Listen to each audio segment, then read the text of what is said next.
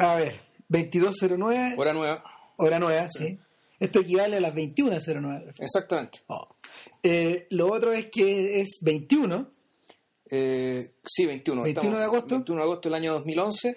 Eh, dos días después de el fallecimiento de Raúl Ruiz, que nos cambió los planes porque originalmente este... O sea, originalmente íbamos a hablar de esta película, pero como se nos arra- de la película que hablaremos a continuación. ¿Y, y qué? Íbamos a, tratarlo, íbamos a tratarlo este otro domingo, porque venía. Claro, y porque entre medio se metió Violeta, pero Claro. resulta que Raúl Ruiz tuvo la mala ocurrencia de morirse. Y si bien este es un, un podcast más timeless que timely, eh, bueno, eh, Nominalmente sobre Misterios de Lisboa. Claro, eh, bueno, resulta que ahora con- el escenario cambió completamente, así que hablaremos de Misterio de Lisboa, pero en realidad esto no va a ser más que un homenaje y una, no sé, una manifestación de admiración, gratitud y, ¿cómo decirlo? Digamos, y, y agradecimiento, o sea, gratitud personal a Ruiz y, agradeci- y agradecimiento por haber tenido como él, digamos, eh, entre nosotros y preocupándose y pensando sobre nuestro país, digamos, ayudándonos a, a- conocernos a nosotros mismos y, y- y al país que habitamos. Creo que de alguna forma, eh, a ver, hay, poco, hay pocos artistas chilenos que han, in- que han invitado a, a la reflexividad en torno a su propia obra, en torno a cómo, es la- a cómo son los chilenos, a cómo les gusta, a cómo les gusta que los vean, Claro, como a, a- a cosas tan básicas como hablan, que comen. Claro, que escuchan, por dónde andan. eh, eh, ah, Porque por- los chilenos son otros, ¿ah? no nosotros. No, no, no. no, Oh. por supuesto que no. Bueno, pero a, a- eh, ¿a qué nos referimos? Lo que pasa es que hagan la prueba de mirar alrededor suyo y vean los artistas chilenos que, que llenan esos espacios en estos momentos.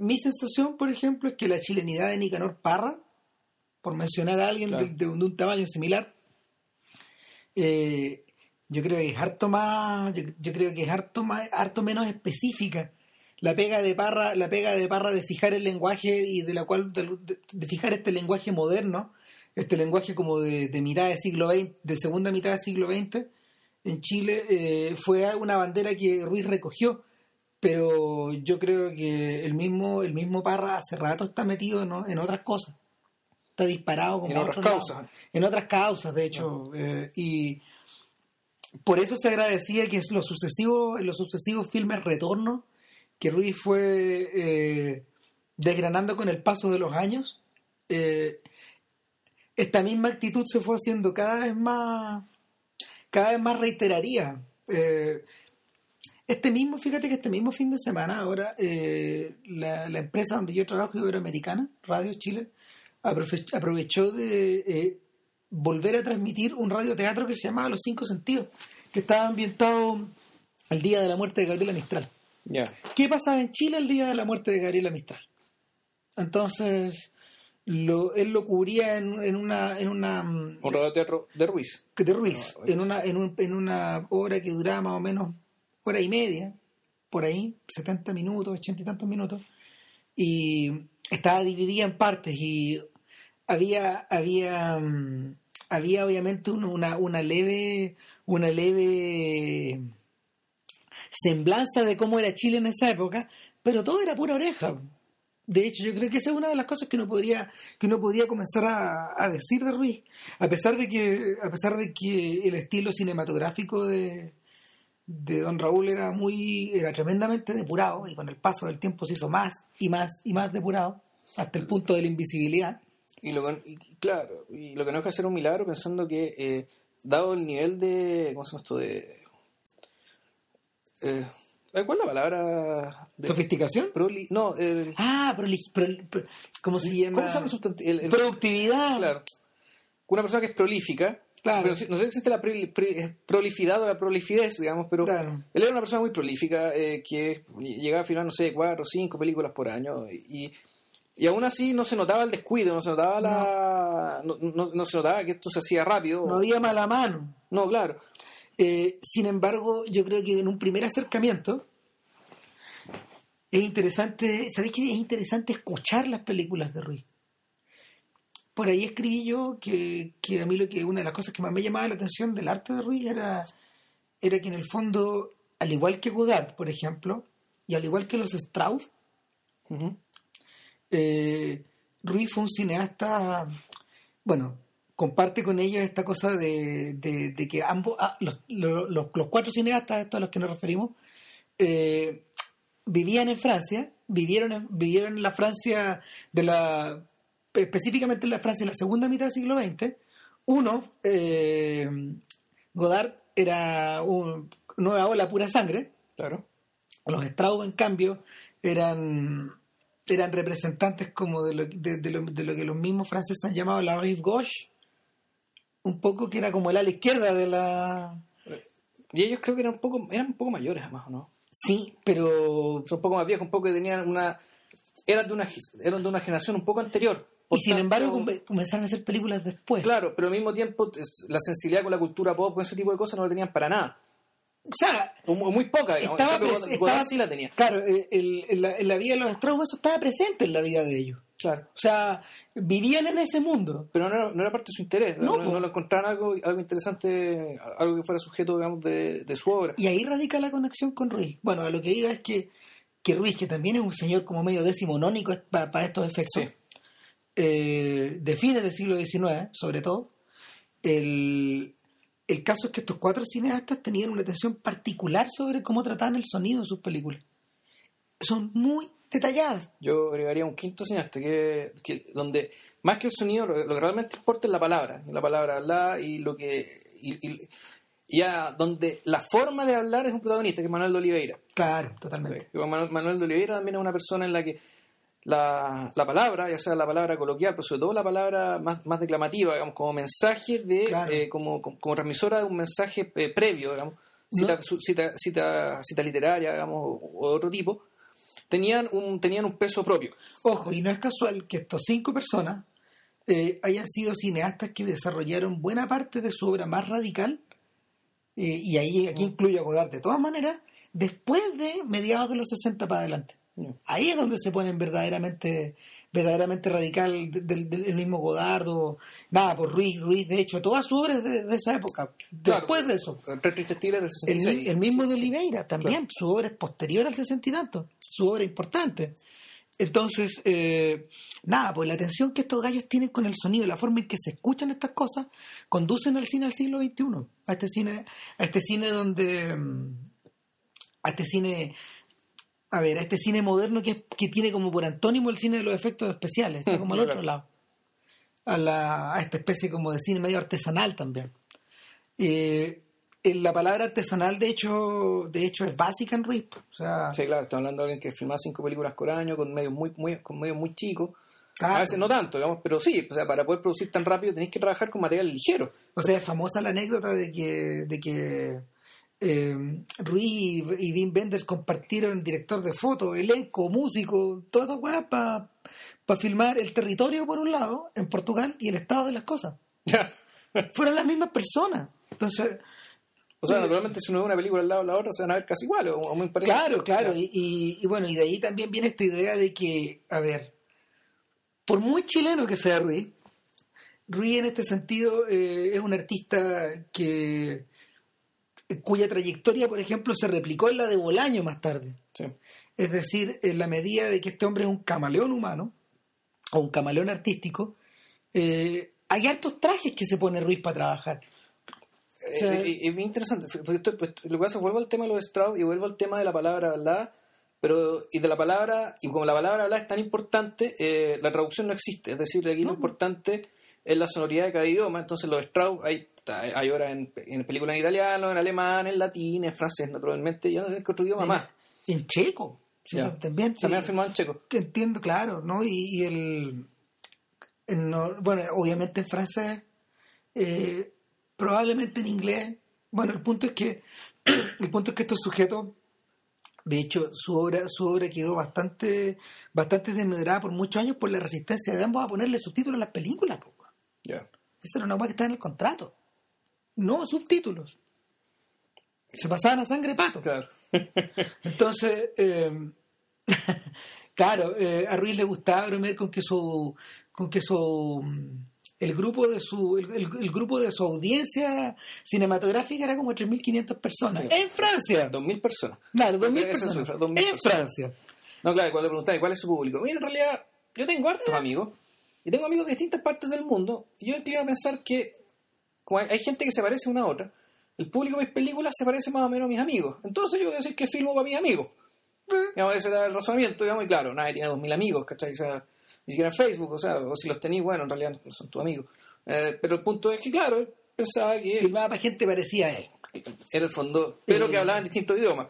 Es interesante también, por ejemplo, eh, a propósito de eso mismo, que eh, las verdaderas afinidades que Ruiz fue creando con el paso del tiempo se fueron poniendo cada vez más internacionales, pero al mismo tiempo se fueron desarrollando en la misma medida que las carreras de algunos de los de la gente con la que los- con la gente con la que se lo comparó se fue eclipsando. Algunos por algunos simplemente por vejez, como el caso de Pialat, o, o por agotamiento creativo, como en el caso de, de, o por muerte, como en el caso de, de Fassbinder. Eh, em, Ruiz, a ver, tiendo a pensar de que la, la- la aparición de Ruiz en el, en el panorama en el panorama fílmico europeo e internacional coincide, por ejemplo, con la de Terence Davis en Inglaterra a fines de los 70 70, sí. coincide también con la aparición de David Lynch en Estados Unidos en esas mismas Claro. fechas, ¿cachai? Eh, coincide con la aparición del joven Almodóvar, Sí. también en las mismas fechas. Y con el y con la muerte o el eclipse de Buñuel. Claro, o sea, el, sin duda, sin duda que la, a ver, sin duda que, a ver, a diferencia de la gente que hemos mencionado, Ruiz no se convirtió en un director superestrella, no se convirtió en un David Lynch, porque no trabajaba para el mercado de los gringos. No. No se convirtió tampoco en un Almodóvar, porque en el fondo las cosas que le interesaban, eh, a ver, le inter- ambos compartían cierta parte de un mundo. Pero, pero la, la, la- visión cinemática, la visión cinemática de Almodóvar, por cierto que era mucho más americana, pues, estaba mucho más ligada con ese mundo de clásicos. Y Ruiz en cambio, Ruiz en cambio, si hubiera que compararlo con alguien, en ese sentido yo de verdad lo, lo tendería, tal como tú dices, yo lo tendería, a lo mejor estoy diciendo una garrabasada, pero yo, yo, yo tiendo a pensar de que Vino a llenar es como el espacio imaginativo eh, dejado, em, dejado va- vacío, vacuo por, por, por Buñuel y por el eclipse de Fellini. Eh, sí. Sí, y también No por los temas, sino Claro. que por, la, por el uso de la imaginación. Sí, no, y también un poco por la forma de trabajar, yo creo que el último Wells también. También, de todas maneras. Y ahora, El, si combináis estos tres gallos, probablemente te salga algo parecido a Ruiz. bueno, y, y, y hartos más también, Claro. naturalmente. El, a mí lo que me, me- me- mi papá me, hizo un comentario que, o sea, me, dijo al pasar de que, de que creo que le dedicaron la portada completa de Liberación cuando murió. Luis. Sí. Ahora, Eso quiere decir que, claro, Y la, la- la frase del título era El último auxilio. Claro, ¿eso qué, qué quiere decir? Digamos? Naturalmente eso no quiere decir necesariamente que Ruiz sea bueno. Eh, No. es bueno por razones. ¿sabes? Porque lo que- el, el punto, esto es un síntoma de a qué punto eh, Ruiz logró eh, crear una obra que los franceses quisieron apropiarse. Exacto. Es decir, que la sintieron como propia, es decir, al tipo lo sintieron como un compatriota y lo sintieron como alguien que les estaba diciendo a ellos mismos cosas que ellos no sabían de sí mismos. Claro, el- Eh, y de ahí yo creo que la gratitud, o sea, esto no tiene que ver solamente con que ay, nos entretuvo, nos entretuvo con buenas películas, ay, qué sé yo, digamos, ¿cachai? Pucha, no, eh, le elevó el pelo, le, le, le- le elevó el pelo, digamos, a, a nuestro noismo cultural, digamos, no, no, no tiene que ver con eso. O sea, efectivamente el tipo, eh, al menos en el caso de Francia, digamos, y donde él hasta se cambió el nombre un poco, un poco riéndose, digamos, el, el- el Ra- Raúl, Raúl, Raúl, con O. eh, con, con una O. Eh, él efectivamente más- es un camaleón humano, pero en realidad yo lo veo como una especie de. Es como. A ver, es el, el exilado perfecto. O sea, un- es un exilio que ya. Que termina convirtiéndose en una adopción. Pero hasta por ahí no más porque él también siempre estuvo preocupado de lo que pasaba acá. Eh, yo tiendo a pensar también de que fue, es un proceso, a ver, uno tiende a leer, uno tiende a leer la trayectoria de Ruiz siempre en línea recta. Así te lo muestran, por ejemplo, los resúmenes de los diarios, las cronologías, eh, los libros de estudio sobre él, ¿cachai? Sin embargo, eh, una, un buen ejercicio sería imaginárselo como una especie de, de, de, de- personaje que tiene muchos globitos de muchas mu- muchas viñetas O claro, paralelas o o hipertextos como, o es como la, claro, es como la grabación de una canción que está en pista. Claro. Entonces, la viste la batería, la viste el bajo, la viste la guitarra, digamos, tú no subir o bajar una cosa y, y nada, el, el armada de las películas así, él era un poco así. sus preocupaciones también eran así, entonces por un- de repente se por un lado por la epistemología, por otra parte se metía con el tema, no sé, pues, del, de la percepción humana, después se metía con el tema del choque cultural. No, con- y, y así sin y, y- y era un, era un sinfín sin acabar. Ahora, ¿por qué hacemos mención de esto? Porque mi sensación es que la relación que Ruiz tuvo con Chile era un poco de esa forma. O sea, en la medida de que uno se fue familiarizando con el, con, con el viejo, eh, a ver, mi generación, nuestra generación, perdón, nuestra generación se fue familiarizando con este viejo, haciendo un poco de autobiografía, eh, un poco de lejos. Para nosotros Ruiz era un cineasta que venía como de lejos, era un cineasta que estaba como puesto allá afuera. Era un poco, era distinto el caso de un Miguel Litín que, que se que no sé, que vendía la, la pomada o vendía la idea de que se venía a filmar clandestino acá y todo. O sea, Ruiz volvió, volvió, a ver, volvió a mediados de los 80 acá a Chile. Ya. De hecho, grabó algo acá cuando él volvió y todo. Pero, pero en el fondo las razones, de, las razones de su regreso fueron personales. O sea, No, claro, y no sé, Y- sus películas nos dan en la tele, y creo que lo primero que podemos ver en el cine de Ruiz fue Palomita, Palomita Blanca, cuando la como- reestrenaron, cuando la reencontraron a principios de los 90. hace casi exactamente, no, casi 20 exactamente 20 años, porque esto 20 fue como el, el estreno de La Palomita de haber sido como en julio, agosto, por ahí, del 92. Ya. Era un invierno bien frío. Y, a ver, era, era una mm, era una copia que había sido fabricada por estos gallos que, sobre la base de, de un material que se había encontrado en Chile Films. Es una película bien rara, bien extraña, bien curiosa porque, porque mm, fue filmada en el 72-73. Claro. Eh, era una película de época. Esto estaba ambientado Dos años antes- durante la campaña en la que ganó Allende. Claro, en general se trata, si uno lo mira desde cierta perspectiva, se trata de una adaptación más o menos fiel del libro. Sí. O sea, el, está, o sea, Yo no lo terminé en realidad el libro. no, pero, pero en el fondo, el No fondo quiero el decir libro, que sea malo, sino que siempre no puedo decir si era tan fiel o no. pero el libro está narrado por la palomita, Claro. ¿cachai? O sea, en términos de la anécdota, no, Es- claro es que sí. igual. Es igual. El problema es que Rill le agrega otro montón de cosas. No, digamos, lo, lo que- casuelea, po. Claro, que, que lo, te, te relativiza toda la historia. completamente, lo casuelea, se ríe, lo, agarra, agarra el libro a patada, le mete de taquito, bueno. Ahora, lo increíble es que a, a la Furcada le encantó la película. Eh, claro, y 20 años después, pues, lo que pasa es que la Furcada entrevistado en los 80, él dijo, sí, sí, el material está por ahí, hay que agarrarlo, digamos, pero habría que convencer a este, a este señor de que lo reeditara. pues. Bueno, eh, felizmente eso, eso se produjo en los primeros años de democracia, o sea, yo creo que fue una súper buena iniciativa agarrar este proyecto y hacer que el viejo allá en, en Francia lo hiciera. Creo que en Francia se hizo ese montaje, o, o a lo mejor estoy muy equivocado, no sé. ¿La banda sonora de los Jaivas era, era original o era de, De, los de 90? esa época. Era de esa época, ya. Era de esa época, sí. La idea era que Ruiz, Ruiz les dio ciertas órdenes y se fueron de una con las canciones. Ya. Me gustaría, me gustaría, hay, hay tantas cosas que uno, hay tantas preguntas que uno tiene.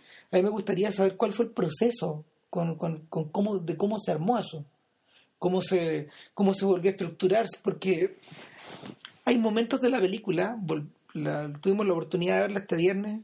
en- Yo no. en- oh, el- cuando TVN se acordó que la tenían, Claro. demonios. Fabricó un GC así medio medio sentimentaloide con la cara del viejo, weón, y con puta. algo, algo viejo de la Bueno, película, ¿cachai? O sea, sí, obvio. eh, no sé, era un primer plano, supongo, ¿no? El escándalo de la semana. Eh, nada, el, el punto es que eh, se notaba que había como una, una leve, una leve línea argumental, pero al mismo tiempo había una había un poder de combinatoria que estaba, que estaba desplegado ahí en la película, que era bien notorio, y llamaba bastante la atención. Había, había escenas incluso que quedaban hasta congelados, se iban a fundido porque ya no había más material. Entonces, te da, te da la sensación de que, de que había de que había un proceso como de, de quita y pon. Esa película es larga, dura más de dos horas. Sí, pero sabes que el, el problema de esa película, no sé si es un problema, pero eh, uno como espectador, ni siquiera, ni siquiera ya como crítico entre comillas, sino que como espectador cualquiera, la, lo que te queda esa película es precisamente, no tiene nada que ver, no, es lo que no tiene que ver con la anécdota. O sea, con la historia. Lo que con- flota. Con la historia. O sea, aquí lo, que- lo que se te queda son, uno, la escena del profesor, del profesor, del doctor Maturana, improvisando frente a las alumnas.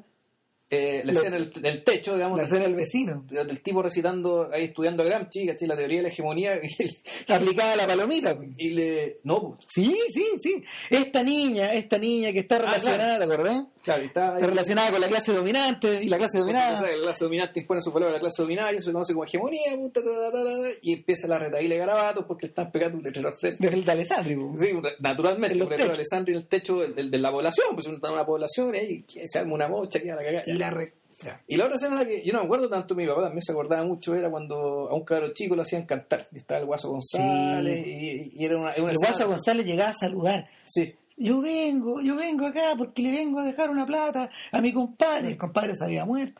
Y, y, y yo soy tan agradecido. Y, ahora- y- y bueno, y me invitaron a quedarme. claro, y el, el Guaso González ahí se mandaba, su, se mandaba unos cuantos locos revolucionarios, cuando en la vida real el Guaso González era más facho que la que No, y lo, lo otro, lo otro es que el cabro chico lo hacía cantar la canción. Sí, claro. Y él decía, estas son las canciones que me gusta escuchar. Ya no sé.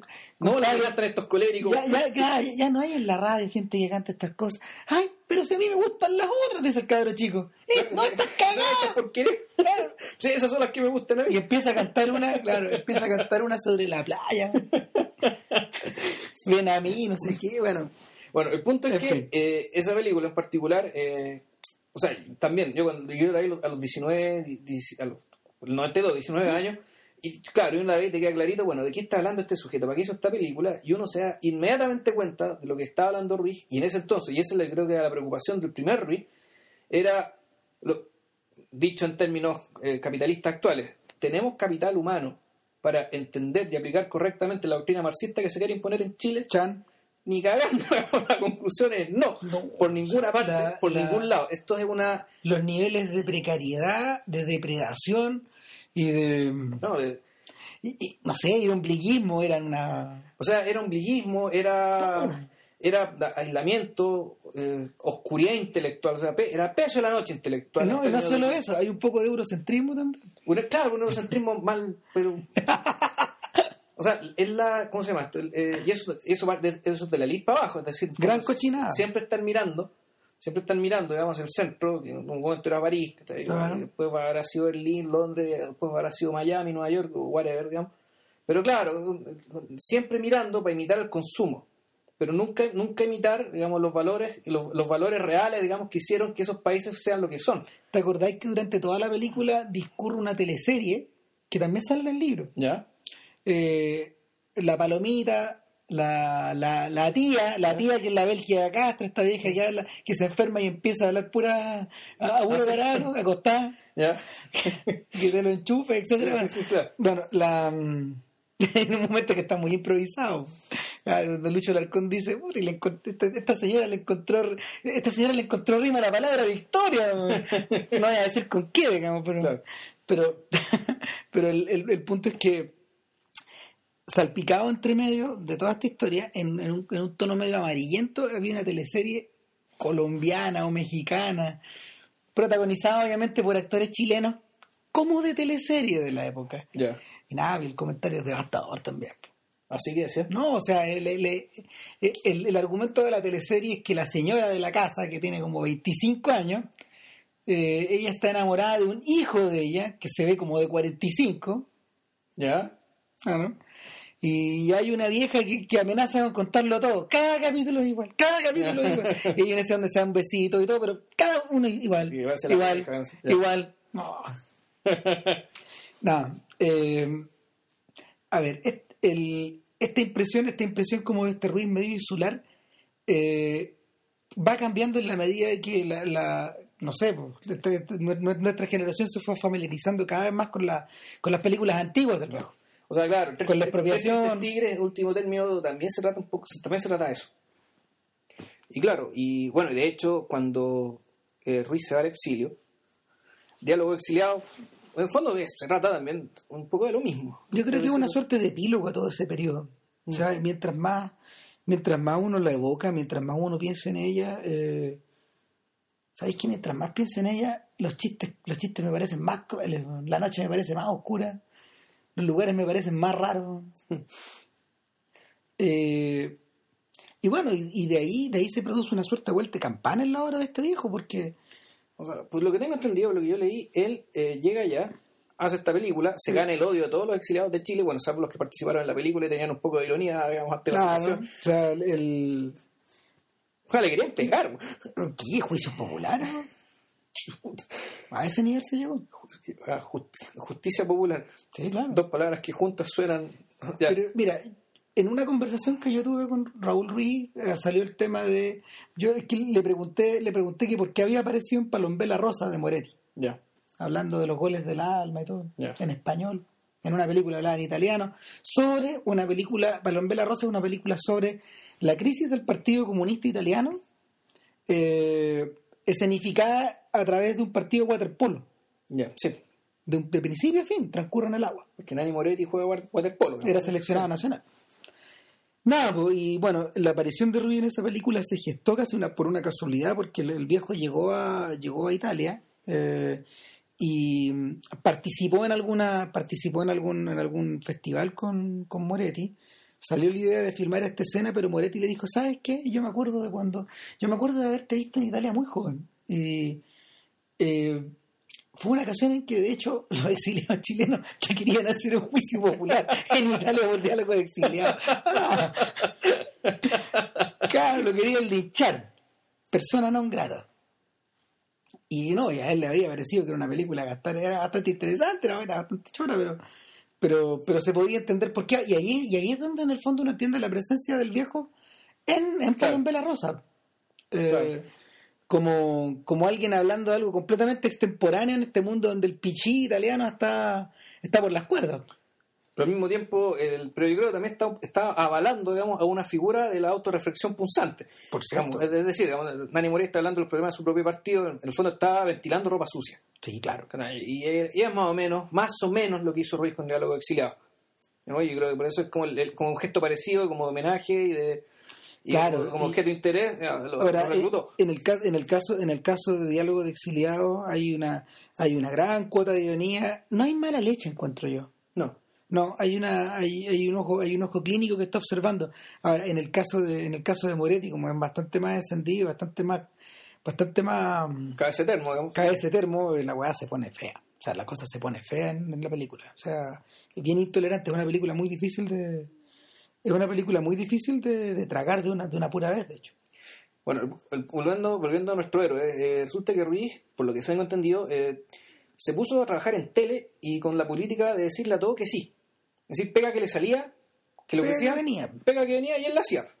Entonces, el- el- esa política lo obligó a trabajar en muchas cosas al mismo tiempo y estar siempre ocupado. Y eso explica un poco, digamos, cuando ya volvió, pudo volver a hacer películas, pudo seguir manteniendo ese ritmo demencial, digamos, de filmar cuatro películas al año.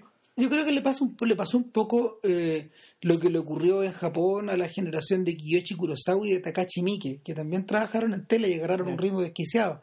Y también un poco eh, lo que le ocurrió a un contemporáneo de él, que es Mike Lee o, o a Ken Loach, que, que son gente que se ganó la vida durante años en- haciendo pegas para la BBC. Eh, trabajando, como se, ¿cómo se llama? En, haciendo largometrajes, pero que se, pro- que se proyectaban en tele Claro. que no, no, er- no, no eran directamente llevados al cine. Hablamos de 10 años en la vida de estos tipos, más o menos. Justamente el periodo en que Ruiz trabajó en tele.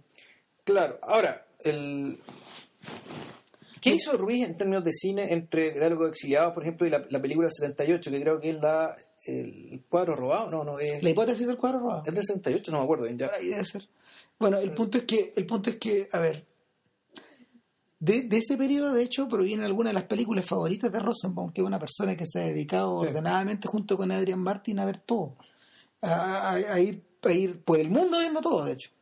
Y esas son las razones por las que Martin y, y- Rosenbaum han recalado en Chile, incluso para poder, para poder entrar en contacto con, con pedazos de la obra que no están disponibles en ningún lado.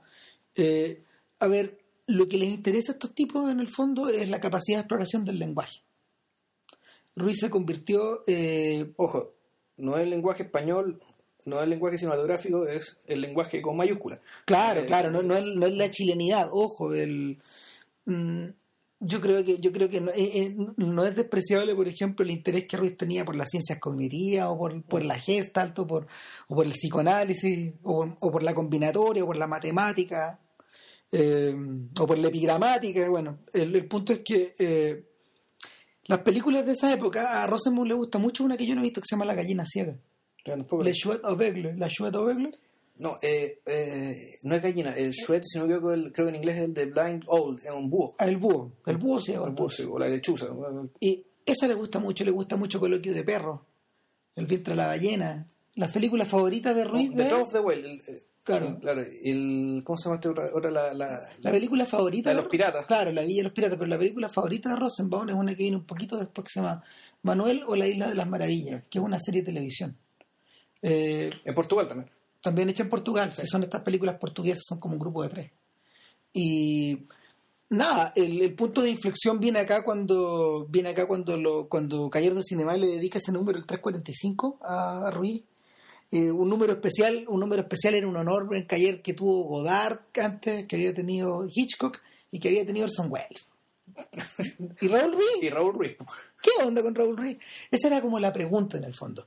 Ahora, viéndolo con todo, vi- vi- viéndolo en forma retrospectiva, yo siento que estos tipos estaban haciendo una apuesta. Eh, corresponde como a la, a- corresponde a un momento en la historia de la revista donde estos gallos estaban jugando como por nuevos lenguajes. eh, sin tratar, eh, me- metiendo la puntita un poco, tratando de hacer comerciales, pero por otro lado teniendo como toda esta batería de sujetos preocupados de Claro. este tema. Y entre ellos, no sé, pues Serge Janet, Thierry y un montón de gente. la vuelta es un medio, o sea, un medio crítico, naturalmente, que triunfa como medio crítico cuando impone su canon. Claro. Cuando, cuando ellos convencen al resto del mundo, digamos, de que el canon, o sea, de, de- de que- de que el canon de este arte son estas, estas, estas personas. Entonces, claro, hay ciertas personas que son indiscutidas, pero la gracia, la apuesta era, ya, vamos a meter a este sujeto, a este canon. Eh, ya es eh, como nos va, ya es como nos va. Esto viene, esto viene un poco por la necesidad que tenía Cayer de crear nuevos mitos en esa época. O sea, el, la, la misma Nouvelle Vague estaba viviendo como periodos de... Venía de un periodo de agotamiento y, se prestaba como una renovación en la era socialista de Francia eh, bastante intensa, pero, pero ¿qué hacía Ruiz ahí? ¿Dónde lo metí? El, de hecho, la, la misma apuesta no resultó, no resultó rápidamente. Yo creo que eso se, es, esa- ese ascenso de Ruiz como al como a la, al- al- a la élite o al non plus ultra de, de- de los, de los cineastas europeos se produjo en la década de los 90 en la medida de que sus de que películas como Genealogías de un crimen o Tres vidas y una sola muerte o, o el, o el tiempo recobrado eh, empezaron a hacer aparición en Cannes por ejemplo. Eh, el tipo empezó a caminar por la alfombra roja y tú decías "Vaya, pero, pero algo no me calza acá este sujeto ¿qué está haciendo acá? Ah, Ahora, pero el punto, mucha gente camina la alfombra roja, digamos, y no por eso queda, queda elevado el canon de Godard, de, Claro. eh, de Godard, Orson Welles, Hitchcock, ¿cachai? El, el, O sea, eh, Ruiz, Ruiz viene a ocupar un poco, Ruiz viene a ocupar un poco el, el rol, a ver, en esa misma década, el, el 90, el rol que cumplió Kiarostami. ya, Ojo, tienen la misma edad. Kiarostami es uno o dos años mayor. La gente nació en 1941, 40. Y ojo, por- también es un señor preocupado por el lenguaje, Sí. finalmente. Eh, ahora, para ir un poco cerrando esta semblanza biográfica, el- lo, que, lo, que, lo, que, lo que empieza a importar del, no sé, o al menos siento yo, del Ruiz de, de finales de los años 90, de este Ruiz transformado, de este señor que sigue trabajando a gran velocidad, pero que ya tiene la, la conciencia de estar creando obras mayores y ir un poco más lento, yo siento que yo siento que ese es el momento en que el sujeto cuestiona su propia europeización.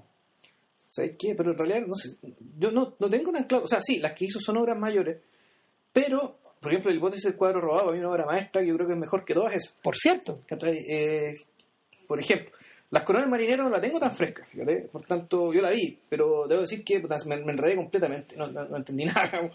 ¿Sabes cuál es el otro problema? El, el otro problema es que eh, no sé si sea fácil eh, canonizar tan rápido a alguien que produzca tanto. A tal Es- velocidad es y, a, y a- y a una escala tan chica. es, que es complicado porque en el fondo eh, lo mira, yo creo que la pega de Ruiz más que la de un cineasta se parece a la de un compositor. O sea, a la de un compositor de música clásica del siglo XX. Ese es el tipo de pega. Yo creo que yo creo que Ruiz está más cerca de gente como Oliver Messiaen o como como Villalobos o como o como el mismo como el mismo cómo se llama este señor eh, este francés eh, Pierre. Boulet. Claro, está un poco más cerca de eso. Gente que trabaja como con formatos pequeños. No, el, el mismo el mismo Messiaen, por ejemplo, tenía conciencia de que, de que había piezas había piezas de piano y de órgano que eran extremadamente complejas. Por ejemplo, su catálogo de pájaros. Donde, donde, el tipo, donde el tipo iba estructurando sobre la base de, la notación musical el canto de los pájaros. pájaros que de una manera desquiciadamente virtuosa. Eh, pero por otro lado, este sujeto tiene unas cantatas muy grandes o una ópera gigantesca de 4 o 5 horas, muy wagneriana. De hecho, la conexión wagneriana ya de Ruiz ya la vamos a agarrar, digamos, por, por el otro lado.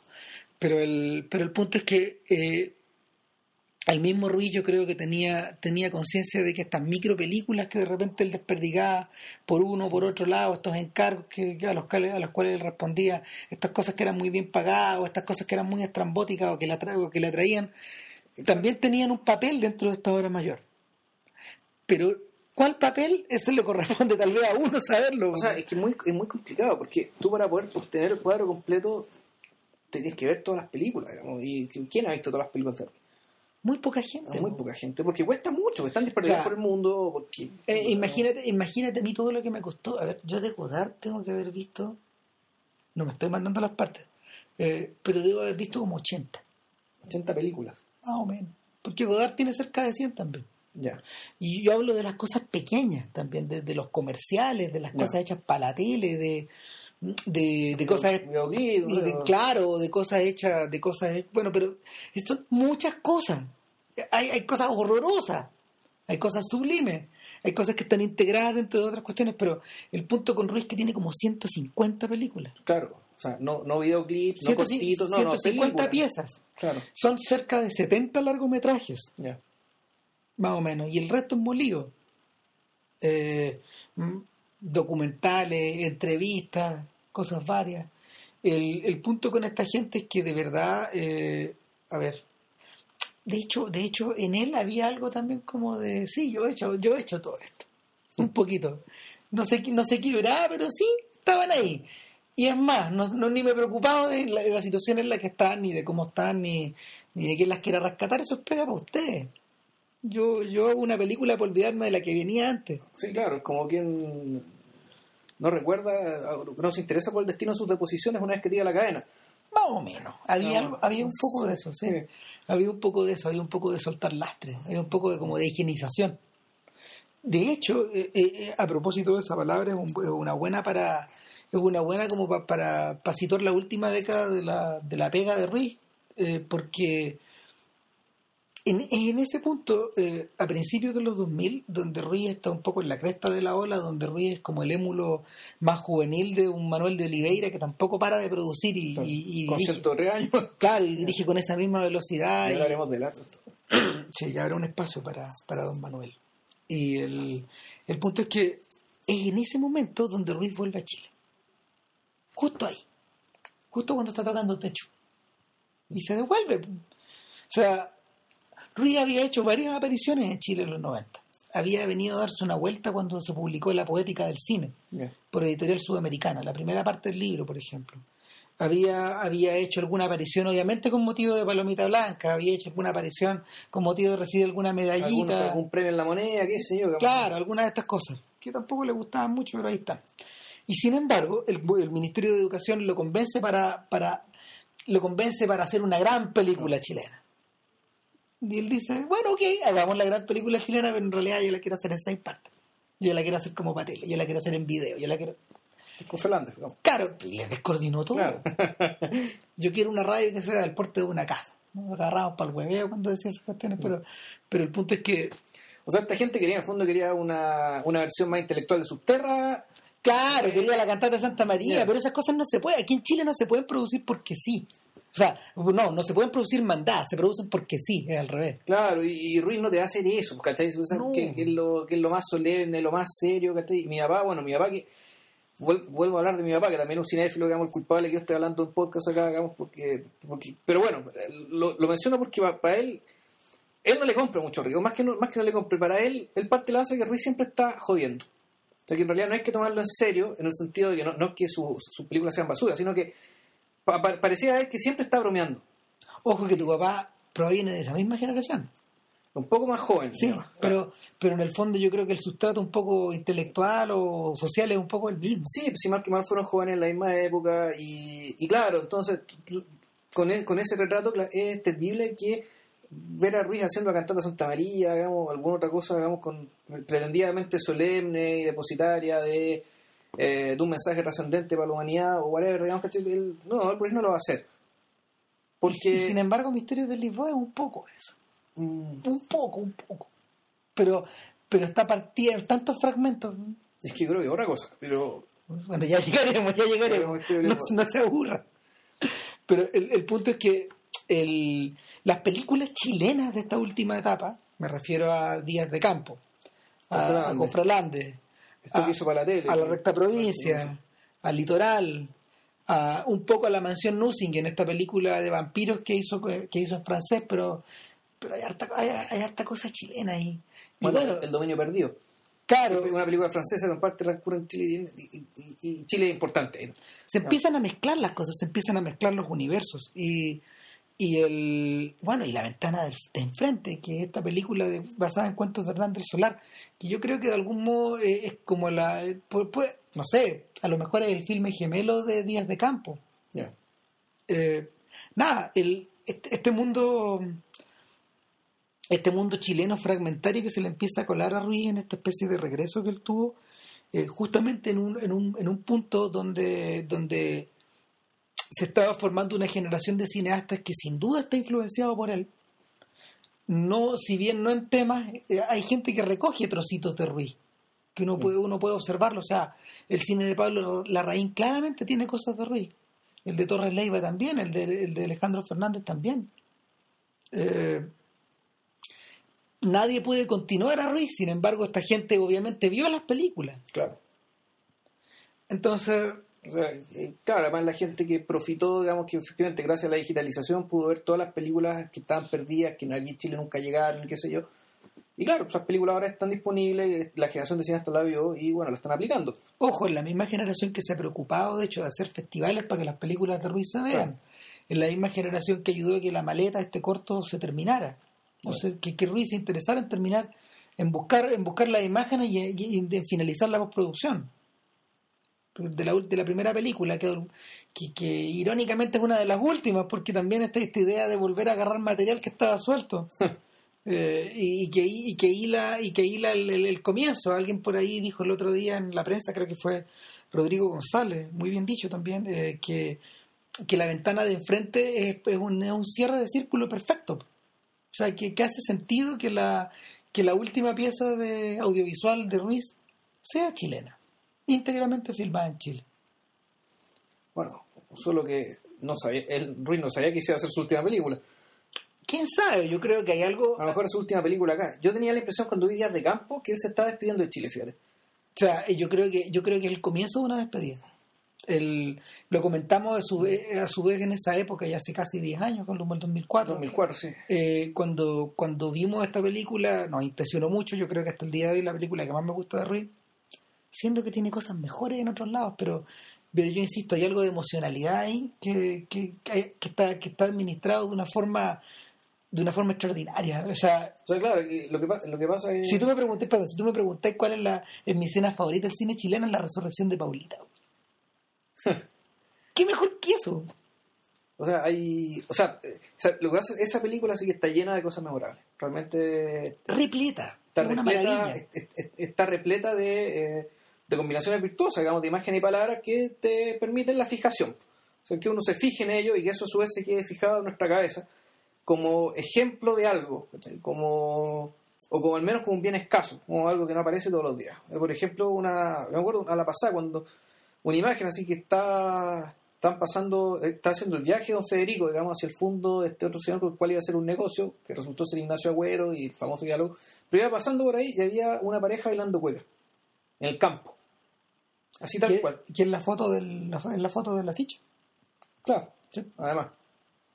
Está, el- está, está el escena del huevo frito, Sí. la escena de la jotera, La escena de las cajetillas de cigarro. Está- Pero la, la cajetilla de la, de la cajita de fósforo. Claro, está, bueno, la escena en el bar, del, del, del- del carabinero leyendo, le- leyendo un poema. La escena de la foto partiendo.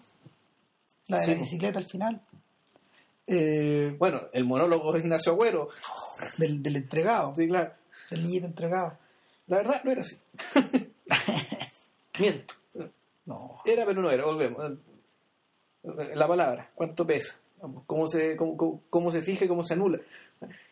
Eh, El, esa, esa sensación de que la película está llena de fragmentos, yo creo que la, la emparenta un poco con la con el esfuerzo deliberado de, de Ruiz por hacer de Cofralandes, en vez de un gran filme, un filme lleno de fragmentos.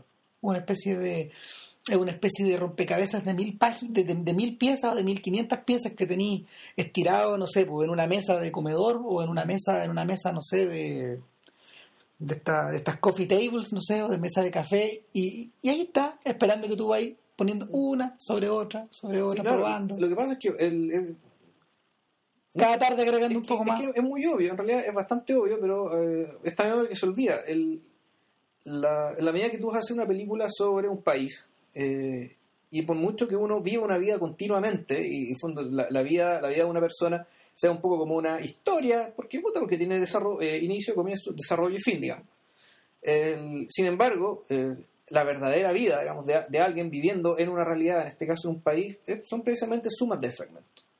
Sí. Entonces, ¿qué es lo que hizo Ruiz? Bueno, eh, decodificó digamos, su experiencia como chileno y su experiencia conociendo a otros que han tenido experiencias como chileno y armó esto, que es una especie de un mosaico, un rapsodia, creo que esa fue la palabra que La rapsodia chilena. Una rapsodia chilena, pero que además tiene la gracia de que eh, la historia suelen tener el efecto de la clausura y el efecto de la clausura te suele como dar a entender de que fuera de la historia no hay más. Sí. Hay una cuestión como media globalizante, en el fondo todo está aquí. que, que es justamente eh, el principio rector de, no sé, de la narrativa tradicional del Claro. cine o de la narrativa de la narrativa audiovisual americana contra la cual Ruiz luchó con Luchó- toda su vida. claro, luchó siempre. En cambio, el tema del fragmento, digamos, ¿cachai? y, y- y el fragmento arbitrario que te muestra su arbitrariedad, es- por cualquier lado. y además te dice que no todo está acá. No, O sea, aquí hay un montón de cosas, digamos, muy O sea- distintas, muy variadas, qué sé yo, pero hay muchas cosas más que están afuera y que simplemente las puse porque no me interesaron o porque no hubo tiempo, porque no sé, pero hay más. lo hay que más, se dice, siempre hay más. lo que se dice y lo que se calla importan de la misma forma. Claro. Entonces, eh, bueno, con Fernández quedó inconclusa, porque iban a ser seis partes y Sí, quedaron terminaron cuatro. Quedaron cuatro. Pero, pero el Que creo que están, están, están disponibles, están en internet, están subidas Sí, o en algún lado. o sea, se pueden ver. O sea, si ustedes me piden que yo les, les dé alguna introducción a Ruiz, no es la más fácil, pero yo creo que es la más. es la más impresionante. O sea, no sé, los desafíos a encontrar cosas que no sean chilenas ahí. O sea, que no, que no, que no tengan esta idea como esta mirada distanciada o esta, mm, o esta sensación de que algo se está, de que algo está llegando, pero que al mismo tiempo se está yendo. Claro, Viene a decirles, viene a decirles que me voy. sí, es- ¿sabes es que no, de- no sé, yo a veces tengo la impresión de que el, no todo está igualmente tratado. Hay cosas que efectivamente hay mucha ironía, mucha distancia, pero Sí. todavía me acuerdo que el, el Fernández 3 o el 2, esta cuestión empieza con el canto de los poetas. Uh, donde los trata así como si fuera Homero. ¿Te acordás que no, no el gato Villalobos hacía este buen apunte? Porque decía, se dieron cuenta de que en Cofralandes los cantores populares eh, están, están grabados como del cuello para arriba, nadie, nadie toca la guitarra, Mm. está como guardado, está como está como los cantores populares guardan su guardan, guardan sus posturas, Los po. toquíos. no te lo, no te los muestran, po. To- Bueno. tocan escondidos, un poquitito. Eh, no sé, El o que se sepa los 33 toquillos eh, se lo lleva el diablo, tiene pacto con el diablo. Hay una, la leyenda que su- supuestamente hay 33 toquillos con el canto de los poetas y el que se sepa los 33 porque hizo pacto con el diablo, se lo va a llevar el diablo, hay como un hay un dicho ahí. ¿no? Nada, eh, no sé, hay, hay, hay muchas otras. Hay escenas que parecen tan gratuitas. Por ejemplo, una señora. Una señora regando la vereda, el cemento. Y regando, y regando el cemento. ¿Para qué? Para regar el cemento. Porque no, bueno, para que no se levante el polvo. Pero, pero regando, Claro. regando, regando. O esto esta secuencia de diálogo con los tartamudos. O, o la, o la historia, o la historia de la, o la historia de la fiebre de oro del Marga Marga. ah, no, eso no me acuerdo. No me acuerdo del Museo Sándwich. O, o la historia del detenido desaparecido, del torturado, que era, que era, era un señor que cuenta una historia de una persona que la torturaron en las cercanías como de una antigua estación de, de trenes en el sur. Y, y la historia es una historia fantasma. En el fondo, está estructurada de esa forma, te la cuentas como si fuera una historia fantasma. Una historia de género. Claro, como una historia del sur, Claro. pero es una historia de la dictadura. claro. Y nada. Y eso nos lleva, eso nos lleva recién a, a Misterios de A la- a la película que no ocupa. Diablo. A ver, ¿por dónde empezar? Yo le dije a Vilches que yo sentía que Misterios de Lisboa. Misterios de Lisboa era, era como el Fanny y Alexander de Ruiz. A lo mejor estoy meando fuera de tiesto, pero Fanny y Alexander era una serie que tenía seis capítulos de una hora.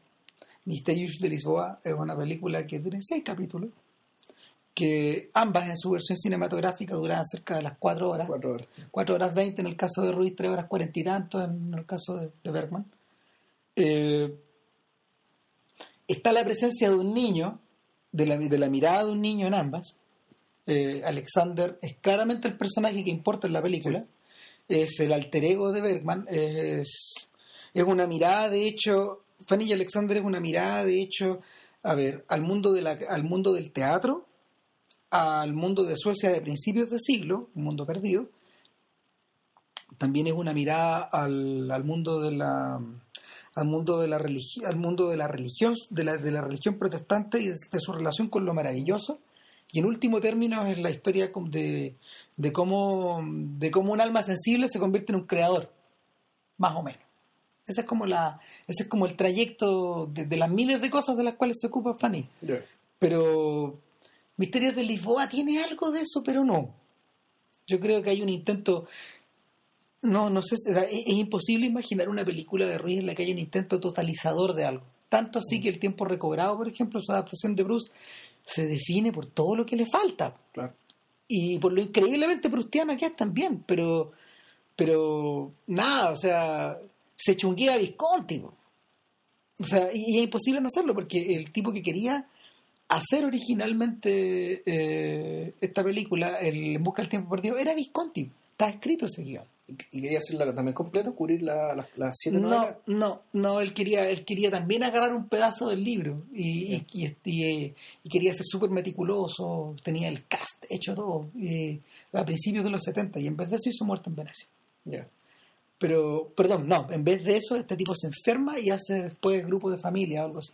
Claro, que es una, una película dentro de todo menor. Menor. Buena, buena como era, pero, pero menor. Nada, pues, entonces, eh, volviendo a Misterios de Lisboa, eh, no es una película totalizadora, es una película que está estructurada sobre la, sobre la, mm, en torno a la infancia de Joao, un niñito que, que vive en un orfanatorio, en, un- en la sección de orfanato, en la sección escolar de, un, de una parroquia, de una parroquia de, del- del- de la Lisboa de 1818, No, por ahí, posterior. 20. Posterior, yo creo que esto es por ahí por el 1840. Ah, ya. ¿Por qué? Por- Porque, porque ahí te cuentan, digamos que eh, por- tú te das cuenta por el tema de que de la edad del padre, del, del sacerdote. Claro, El padre de Nish, que es el que creo que es jesuita, él, digamos, si no, tiene toda la pinta. tiene toda la pinta, toda la actitud, digamos, puta, cura, cura progres, eh, progresista, jugado muy, muy viril, muy parado en el mundo, muy capaz de, eh, de imponer su voluntad, de hacer lo que hay que hacer, un hombre muy recto. Eh, y claro, en algún momento él, él- recuerda ahí cuando era cuando él nació, él, él nació en la época de eh, Él fue soldado del ejército napoleónico. Claro, o sea, él, él- su, ¿cómo se llama esto? Creo que él arrancó de Lisboa por ahí por el 1790 y tanto. Sí. Entonces fue, peleó en el ejército napoleónico, claro, entonces en 1890 y tanto, y, y él tenía 50 años. Entonces esto haber sido por el 1835-40. Ya, perfecto.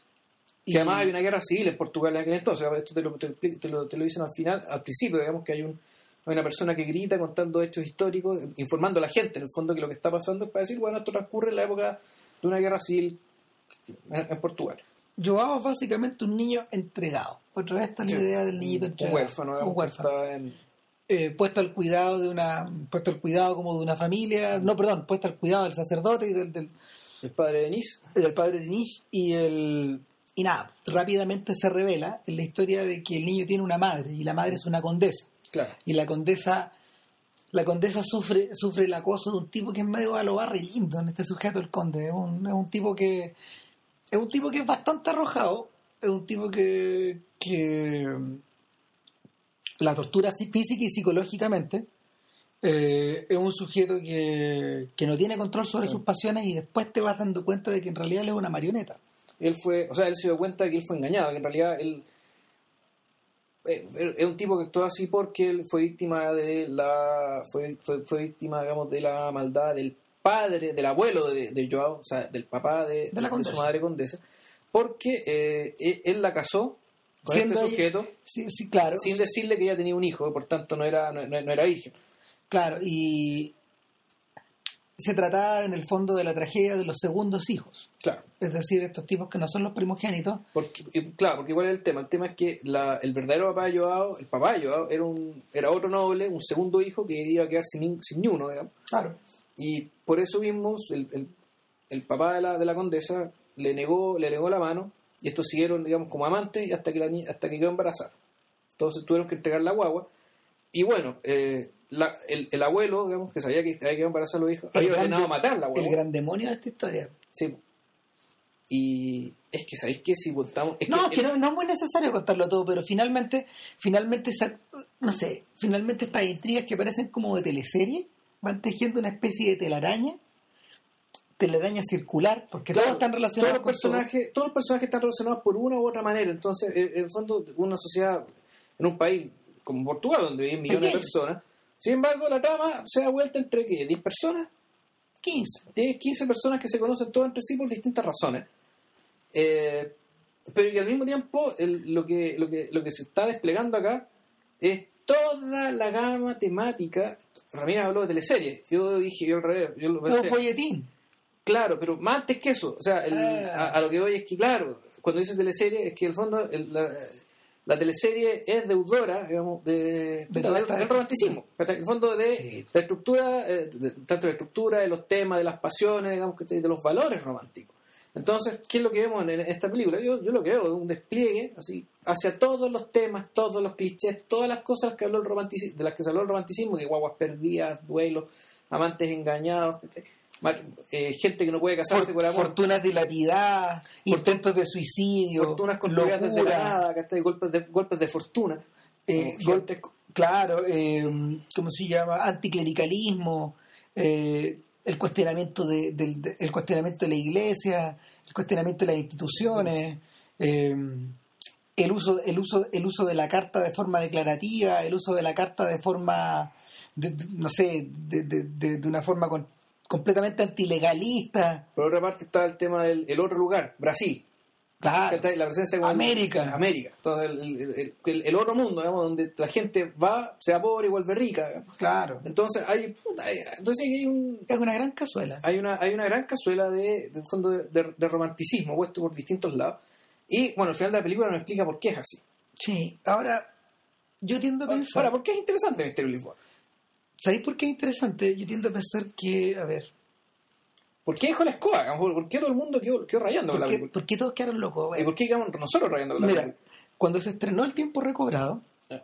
existía un tremendo interés en muchos lados. Tuvieras la nota del New Yorker sobre El Tiempo Recobrado. O sea, la- era, era como de siete páginas en esa época, insólito. Em, Sí, claro, pero no es la primera adaptación que se hacía de Bruce. De hecho, Volker Rudolph hizo una, ¿no? claro, pero como que la hizo, la hizo con Muti, pues así no se puede. Y ¿no? además la hizo solo el primer libro, ¿no? Del, Era, era un pedazo del Camino de Swant. Claro, era un amor de Swan. Un amor de era Swan. toda la sección que está hecha en tercera persona. Que es la segunda mitad, creo que la segunda mitad del Camino de Swant, ¿no? Claro. Sí. Y o sea, es, es que es una gran parte de, de- de la, de la segunda mitad. Pero el, el punto es que el punto es que existía la esperanza de que alguien en esa época recuperara este, esta idea o este estilo viscontiano. Obviamente Ruiz la volvió a meter de taquito. No sé, porque, porque estaba llena como de. Estaba llena como de desplazamientos de cámara extraños, de momentos curiosos, de, de cosas que de cosas de cosas que se movían en el aire, ¿te acordáis? Sí. Eh, No, está, está la escena digamos, de los sombreros, con, los- el sombrero de copa, con los guantes en el suelo, que es una cuestión derechamente surrealista, digamos. Claro. Media como de Magritte, así, como Está- Magritte intervenido. Está esta idea de Proust como Chaplin, O sea, que deliberadamente es así. Eh, o, o de estas evocaciones cinematográficas que hay dentro de la- del comienzo del cine. Bueno, eh, yo tengo la... Bueno, Ruiz no quedó muy contento con esa película. Él siente que estuvo cerquita, siente que estuvo cerquita. Yo creo que yo creo que este intento de volver a hacer algo grande estaba como estaba como presente en su obra y, y en este en este caso él soluciona mejor la estructura de Misterios de Lisboa al ir entregando un juego de postas, al crear Sí. un juego de postas, de manera de que cada personaje tiene una historia que contar y vacía su alma, que es una cosa muy romántica, muy del romanticismo, vacía su alma frente al otro, frente al tercero. A veces frente a extraños, a veces frente a parientes, a veces frente a hijos, a veces frente a, no sé, frente a esposos, frente a amigos. Entonces, claro, o sea, ya uno como espectador, eh, uno como espectador efectivamente no te podés aburrir con esta cuestión porque realmente el- la hilación de una historia a otra, el, el- el cómo la... O sea, llega a ser tanto que eh, un, poco, un poco la historia se pierde. En el fondo tú empiezas a preocuparte, bueno, ¿de quién es esta historia? ¿Qué Porque- historia es esta? ¿Qué, es- lo importante? ¿Acaso no era la historia de Joao? Y después dice, ¿acaso es la historia del cura? ¿O acaso es la historia de la mamá? O de la condesa, o es la historia después del sujeto que se fue a Brasil. Alejandro de Magaláes. Alejandro, ¿Alejandro se llama? Sí. O sea, es la historia de él, o, o la del otro, o la de fulano, o la de sutano. ¿Quién importa más? ¿Quién me está narrando acá? Eh, yo creo que una de las soluciones que Ruiz encontró, formales, para poder estructurar esta historia de esta forma, fueron los movimientos de cámara. Si uno se, si uno se, si uno se abstrae un poquito de lo que están diciendo, Sí. en una segunda pasada, en una teórica segunda pasada de, la, de la película, uno se da cuenta de que los movimientos, el, el- el plano secuencia que Ruiz había ido dominando poco a poco a través de toda su carrera y que en el fondo es bastante deudor, yo creo que más de Max O'Fuels que de nada, Ya. otro personaje que está ahí cojo en, este- en estos podcasts. Eh, esta, esta sensación, esta sensación de, de- de este plano secuencia que conecta a Ruiz con Renoir, que conecta a Ruiz con toda esta gente de principio del siglo XX, eh, está, está más dominado que nunca.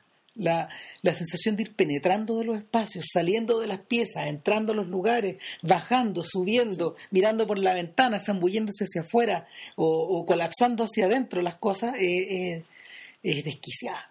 Sí, no, los movimientos no, los movimientos de cámara son bellísimos y creo que son muy pocas las escenas de plano fijo que hay en esta película. O sea, está, está todo pensado además. Además eso te ayuda cinéticamente, o sea, te ayuda para que Claro. en el fondo, la- lo que estáis viendo sea más, más, más, más interesante. O Más, sea, porque hay mucha conversa. Eh, eh, hay mucha conversa y, y- y- con el movimiento uno te hace más ágil, te hace más, ágil lo que estás viendo en términos cinemáticos.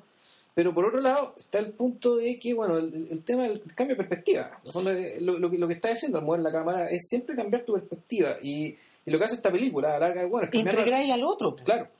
Finalmente, O final- integrarlo o, o excluirlo también. O sea, al fondo es una cuestión de movimiento. Es decir, hay de- momentos, claro, tal como dice JP, hay momentos de la película en que sinceramente hay personajes que se van cagando para afuera. Chao. desaparecen. Pero después vuelven. Pero vuelven de la nada. Claro. Eh, eh, vuelven porque vuelven. Entonces, el, el- el punto es que eh, al ir creando, al ir creando esta especie de maraña entre historias que se van pasando de una mano a otra, pero que están ligadas por estos Claro. movimientos que no terminan nunca, eh, lo que Ruiz hace de alguna forma es eh, tirar al tacho de la basura esta idea de, de, de André Bazin de que el plano secuencia es eh, lo más cerca que podemos estar de integrar el tiempo y la realidad a, una, a algo a un derivado de la fotografía. Bazin gastó mucha, Bazin gastó a mediados del siglo XX gastó mucha tinta en explicarnos que- qué es lo que pasaba cuando tú movías la cámara.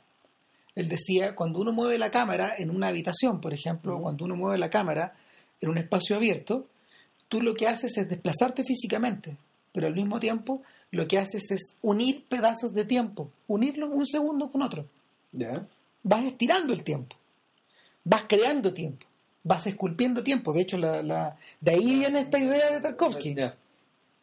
Eh, el punto es que Tarkovsky en algún momento de su en algún momento de su carrera, de su juventud, se da cuenta, probablemente, no sé, pues debido a la influencia de gente como Siga Bertov, como Dovchenko, como todos estos otros soviéticos, él se da cuenta de que en realidad, eh, en la medida de que tú prolongas el plano, más lo desnaturalizas, menos real parece. Eh, De hecho, Ophuls jugaba con esa idea. po. Bueno, el, una vez nosotros tomamos el tiempo a la escena inicial del sacrificio. Claro. Son 16 minutos. Imagínate, pues todo, es todo el, el rollo cargado. Y, y no para nunca. De hecho, el sacrificio es un ejercicio extremo en eso.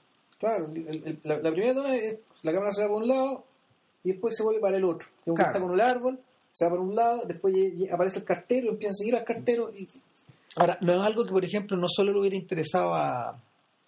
no es algo que solo le interesaba a Tarkovsky, si Hitchcock, Hitchcock exploró esta, esta sensación, pero, no, pero para Hitchcock la continuidad, finalmente Hitchcock era una especie de, de persona que se debatía entre esta idea de la continuidad y, y de, y de la fragmentación. Él lo utilizaba para él lo utilizaba con, con objetivos emocionales en último, bueno. tiempo, en, en último término. De la misma forma que, o sea, de, de la forma con- de, la- de- de una forma parecida a la que lo hacía Orson Welles, que también utilizaba esa cuestión, pero, pero agregaba, agregaba, agregaba como el agregaba el tema de la cognición, de cómo tú comprendes las cosas. De hecho, en, en Misterios de Lisboa hay una cita muy bonita a Ciudadano Kane. Eh, el niño está el niño está en primer plano visto desde perfil en la, en la semi oscuridad y al fondo hay una ventana iluminada donde hay tres personas que están discutiendo el futuro del cabro chico Sí. y tú piensas que el niño los está escuchando ellos no lo que el niño está haciendo es mirar al frente de su caja italiana a esta cajita Que un teatro. es un teatrito un teatrito de juguete que es igual que el de Alexander en, en Fanny y Alexander Y ojo, además funciona como. Hilo conductor. Funciona conductor, o como continuidad, al menos como solución de continuidad. Claro, y es parecido a la idea de las baldosas que está en, el, Sí. al- en- en los créditos de la película. Esta idea de que en el fondo la realidad está presente, es sólida, pero tú la dibujas. Claro. Tú dibujas encima. Bueno, el punto es que el punto es que el, tú piensas que están, el niño está escuchándolos, no, el niño, el niño está pendiente del frente. Y, me- y uno se recuerda de esta escena de- de- de- del principio de Kane donde, donde, donde el viejo millonario está comprando al cabro chico a la familia pobre, ¿te acordáis? Y al fondo, en, una, en un despliegue grandote de profundidad de campo, tú veis una ventana donde el niñito está jugando con Rosebud, del trineo. Mm. No, no sé, bueno, volviendo, volviendo, la- volviendo a retomar el hilo de la historia, el, el punto es que los grandes bloques narrativos de, de Misterios de Lisboa eh, van, permitiendo van permitiendo que Ruiz no solo vaya desarrollando sus historias de una manera muy pausada, muy tranquila, muy, muy relajada, Pero al mismo tiempo muy dinámica, muy dinámica, muy, muy entretenida. Y, Claro. muy, y, ¿sabes qué? y, la, y la otra sensación que me da el tema este, la- de- del tema del movimiento es que es un movimiento, eh, el movimiento termina dando una idea de circularidad y de encapsulamiento.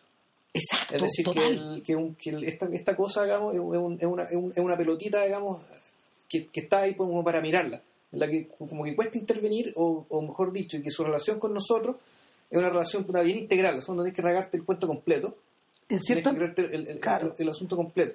en cierta medida, yo siento que Misterios de Lisboa viene a ser la respuesta a Cofralande. Ya. no es el antónimo, pero es una especie como de... A ver, Cofralande es muy hermosa porque en el fondo es un mundo autocontenido. Es la historia de un viaje que hacen un gringo y un chileno, Ya. pero uno es francés, dos, dos personajes de hecho, y lo hacen en línea recta, de norte a sur y de sur a norte, como se puede recorrer Chile, porque es muy Sí, claro. estrecho según Ruiz. Claro. Entonces, el, el punto es que hay... Está la sensación de camino recorrido, de kilometraje o de cosa vista. De hecho, hay un jueguito con esta idea de filmar con una cámara muy chica y el y como que Ruiz incluso la muestra en la película La- la- estas cámaras Sony cagonas muy chiquititas de, de principios de los- de- del 2000 y sin embargo sin embargo Misterios de Lisboa eh, eh, es, el- es una especie de artefacto complementario. También es un mundo autocontenido. También es- también existe esta sensación de también existe esta sensación de kilometraje recorrido. ¿te acuerdas que hay un la, la idea del traslado está resuelta de una forma muy simple siempre mostrando el mismo paraje de árboles que Sí. está como en una mitad de camino Claro. y lo- el carro va y el carro viene si- el si- carro va y el carro viene Si la cuestión es entre Lisboa a París, o es Lisboa a Porto, o es Madrid, o en Madrid Roma, da lo mismo. las cosas se mueven nomás Da lo mismo, es siempre el mismo, el, el mismo lugar. Bueno, lo otro también es que, a, a diferencia con Fralande, es que est- esta película es genuinamente internacional, en el sentido como que internacional también fue el romanticismo como Sí. y como eh, volvemos al punto, el tema de la no traducción, es decir, la aparición del francés, la aparición del italiano, partes de la trama que transcurren en Italia, partes de la trama que transcurren en Francia, y que, eh, y que uno podría decir aquí, bueno, eh, si bien cambia el idioma, y, pero es muy importante que el idioma cambie, que se hable este idioma, que no se hable todo en un mismo idioma, sino que se, los- se, se puede conseguir actores eh, eh, eh, políglotas. políglotas claro El- La- la- hay una sensación de lengua franca. las voces de los actores van cambiando en la medida que cambian de idioma de hecho Mm. Eh, ojo, también el- el- la, la- la comunicación verbal, ya sea a través de un relato o a través de una carta leída, en general siempre escuchan la voz de una, la voz de una persona y luego la voz de la persona que lee la carta, por Sí. ejemplo, o esta idea de que en la medida de que el flashback se apodera de la narración eh, por un momento, Ujú.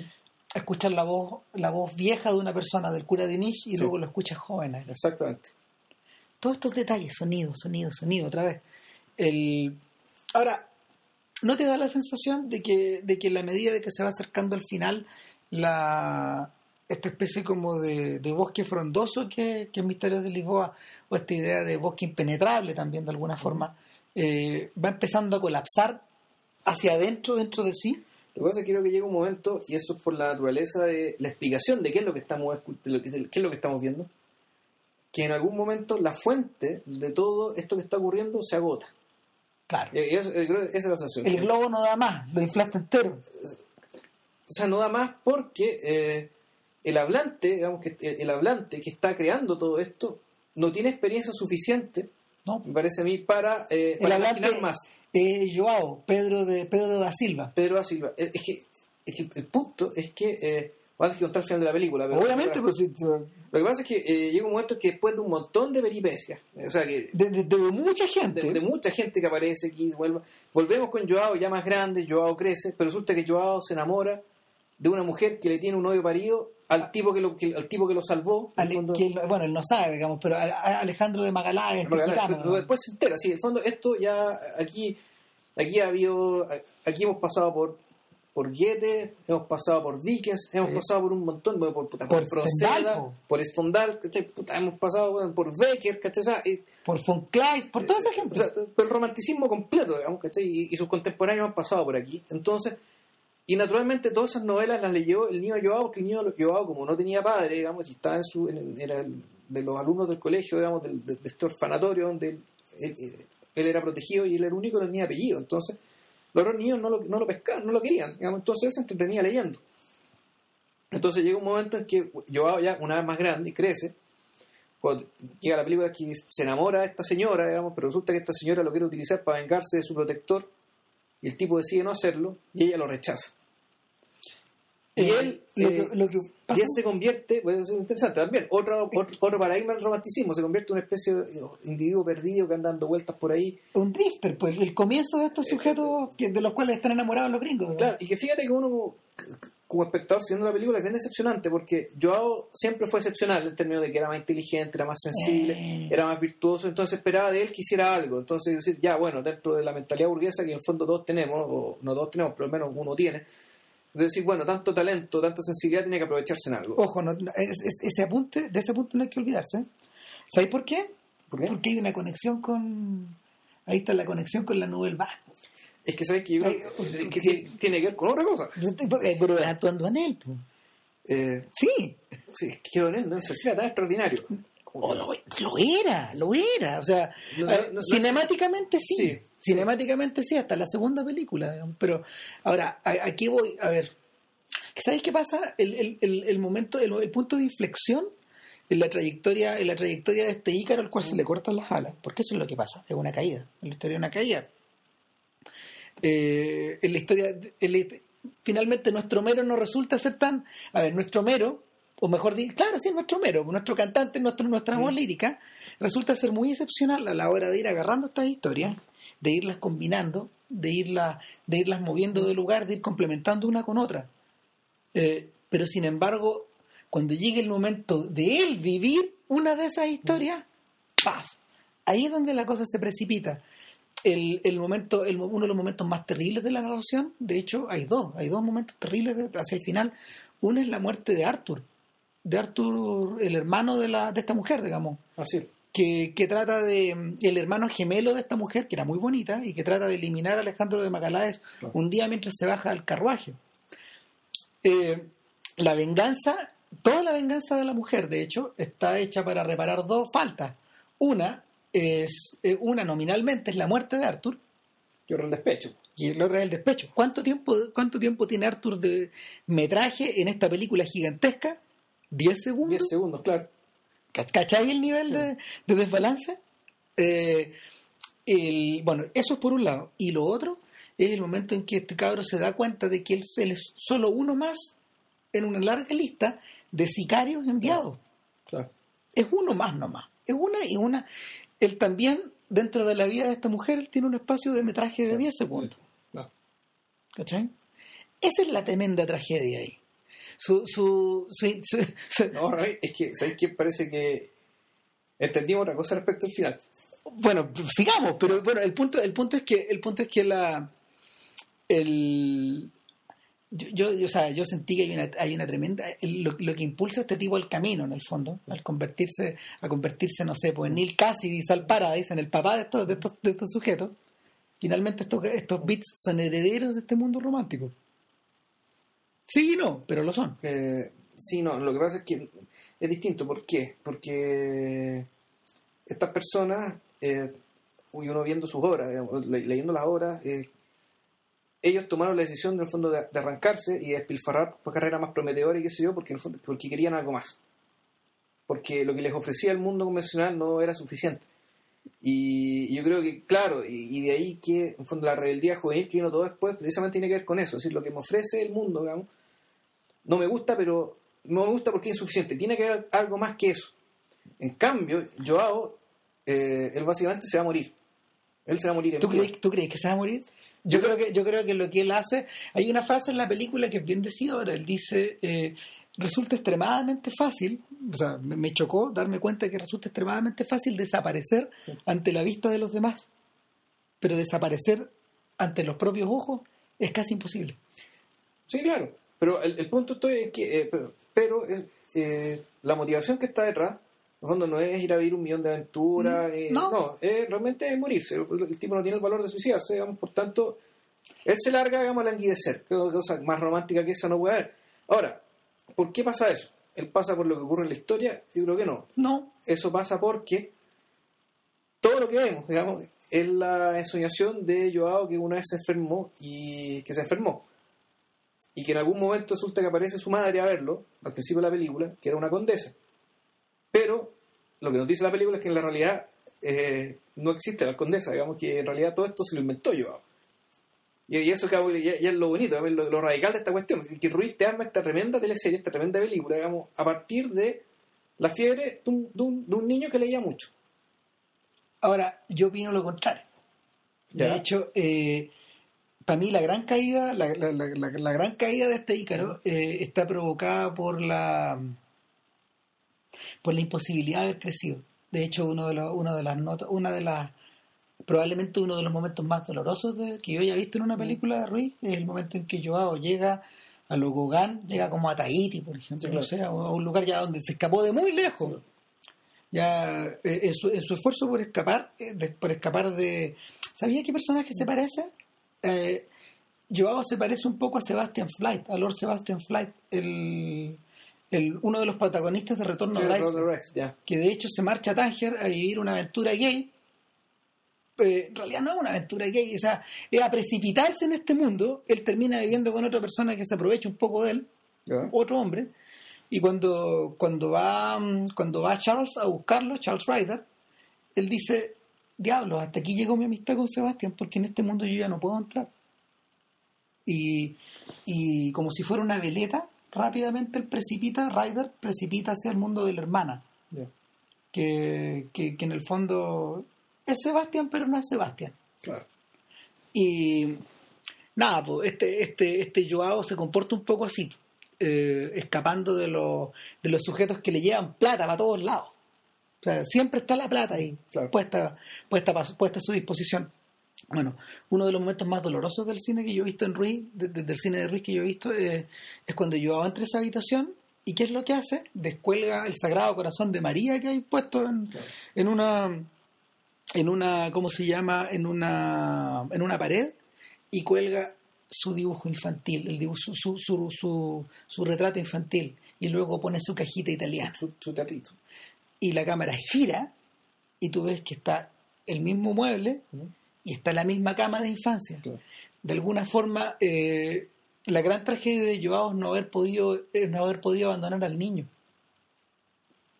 es, no haber podido es no haber podido mm, no sé pues no haber podido madurar estos sentimientos estos sentimientos románticos para convertirlos en postrománticos de hecho ahí está la conexión wagneriana de la película Ruiz y Arriagada echaban chistes en torno a la obsesión wagneriana de ellos. Que haciendo ficciones tan chicas o a veces tan cagonas, hechas en video, la música siempre era pero Sí, claro. espectacular. O sea, el, la, el Días de Campo fue una película hecha con muy pocos medios audiovisuales usando una luz natural muy linda. Claro. Pero la música es bellísima, parece una sinfonía o una pieza sinfónica. Entonces, Arriagada siempre cuidó esa idea, o siempre la ha cuidado. De hecho, cuando uno escucha la, la- la- esta compilación que editó TVN, de la, que, en realidad es invaluable, de hecho es un disco doble o triple, creo, de, de, la, de, de la obra de Arriagada para los filmes de Ruiz, eh, esta vocación romántica que tiene, porque en realidad es romántica y romántica es muy marcada. Esta idea del, esta idea del uso de las cuerdas, por ejemplo, a lo Wagner, eh, eh, es súper fuerte. Esta cosa como que te envuelve, que te envuelve. Esa es la conexión viscontiana que tiene, que tiene. Claro. Siempre hubo un germen ahí. Y, en este caso en particular, en Misterios de Lisboa, el tema principal, eh, yo diría que es medio wagneriano, tiene algo de Tchaikovsky y un poquito de Mahler. Un poquito de Bruckner también. Y es deliberado. Eh, nada, la sensación de la sensación de haberse quedado pegado en una etapa, la sensación como de no, de no poder crecer, la sensación de estar de estar viviendo dentro como de una burbuja, es lo que es lo que finalmente hace que Misterios de Lisboa colapse sobre sí misma. Lo que pasa, a mí me da la impresión de que eso no. Eh, que en la medida de que lo que pasa es, es, es anecdótico, es decir, son puros hechos tremendos en realidad. Sí, bueno, de hecho, perdón. eh, eh, hay un momento cuando, cuando Joao está empezando a perderse, él llega a contemplar la fosa común de su madre, se topa con el gran demonio Claro. de la película que, Que ha que recibido su castigo, que ha recibido su Que era castigo. su abuelo, que está empobrecido, loco, digamos. ciego, y, pero aún así gana más plata que todos los otros mendigos porque fue un marqués, es decir, sigue siendo marqués entre sigue los siendo que mendigos. entre los mendigos, naturalmente. Entonces, obviamente, uno de sus empleados, un mendigo más chico, Claro. un mendigo con menos, un mendigo con menos, con menos prosapia, dice, la verdad, estos nobles sufren muchas cosas, sufren las mismas cosas que uno, pero, pero como que ellos, eh, para ellos son cosas más tremendas. Les pasan las mismas cosas, les pasan las mismas Claro. tragedias que la vida a nosotros, pero ellos como que las, las, las sienten más. ¿ah? Claro. Claro, de hecho, se te embaraza una hija, claro, pues, en, en las clases populares, nada, lo mismo, claro. Claro, sus tragedias son más profundas, dice el gallo. Pero, pero- y, y- lo dice con una, lo dice, lo dice con un rostro buñueliano.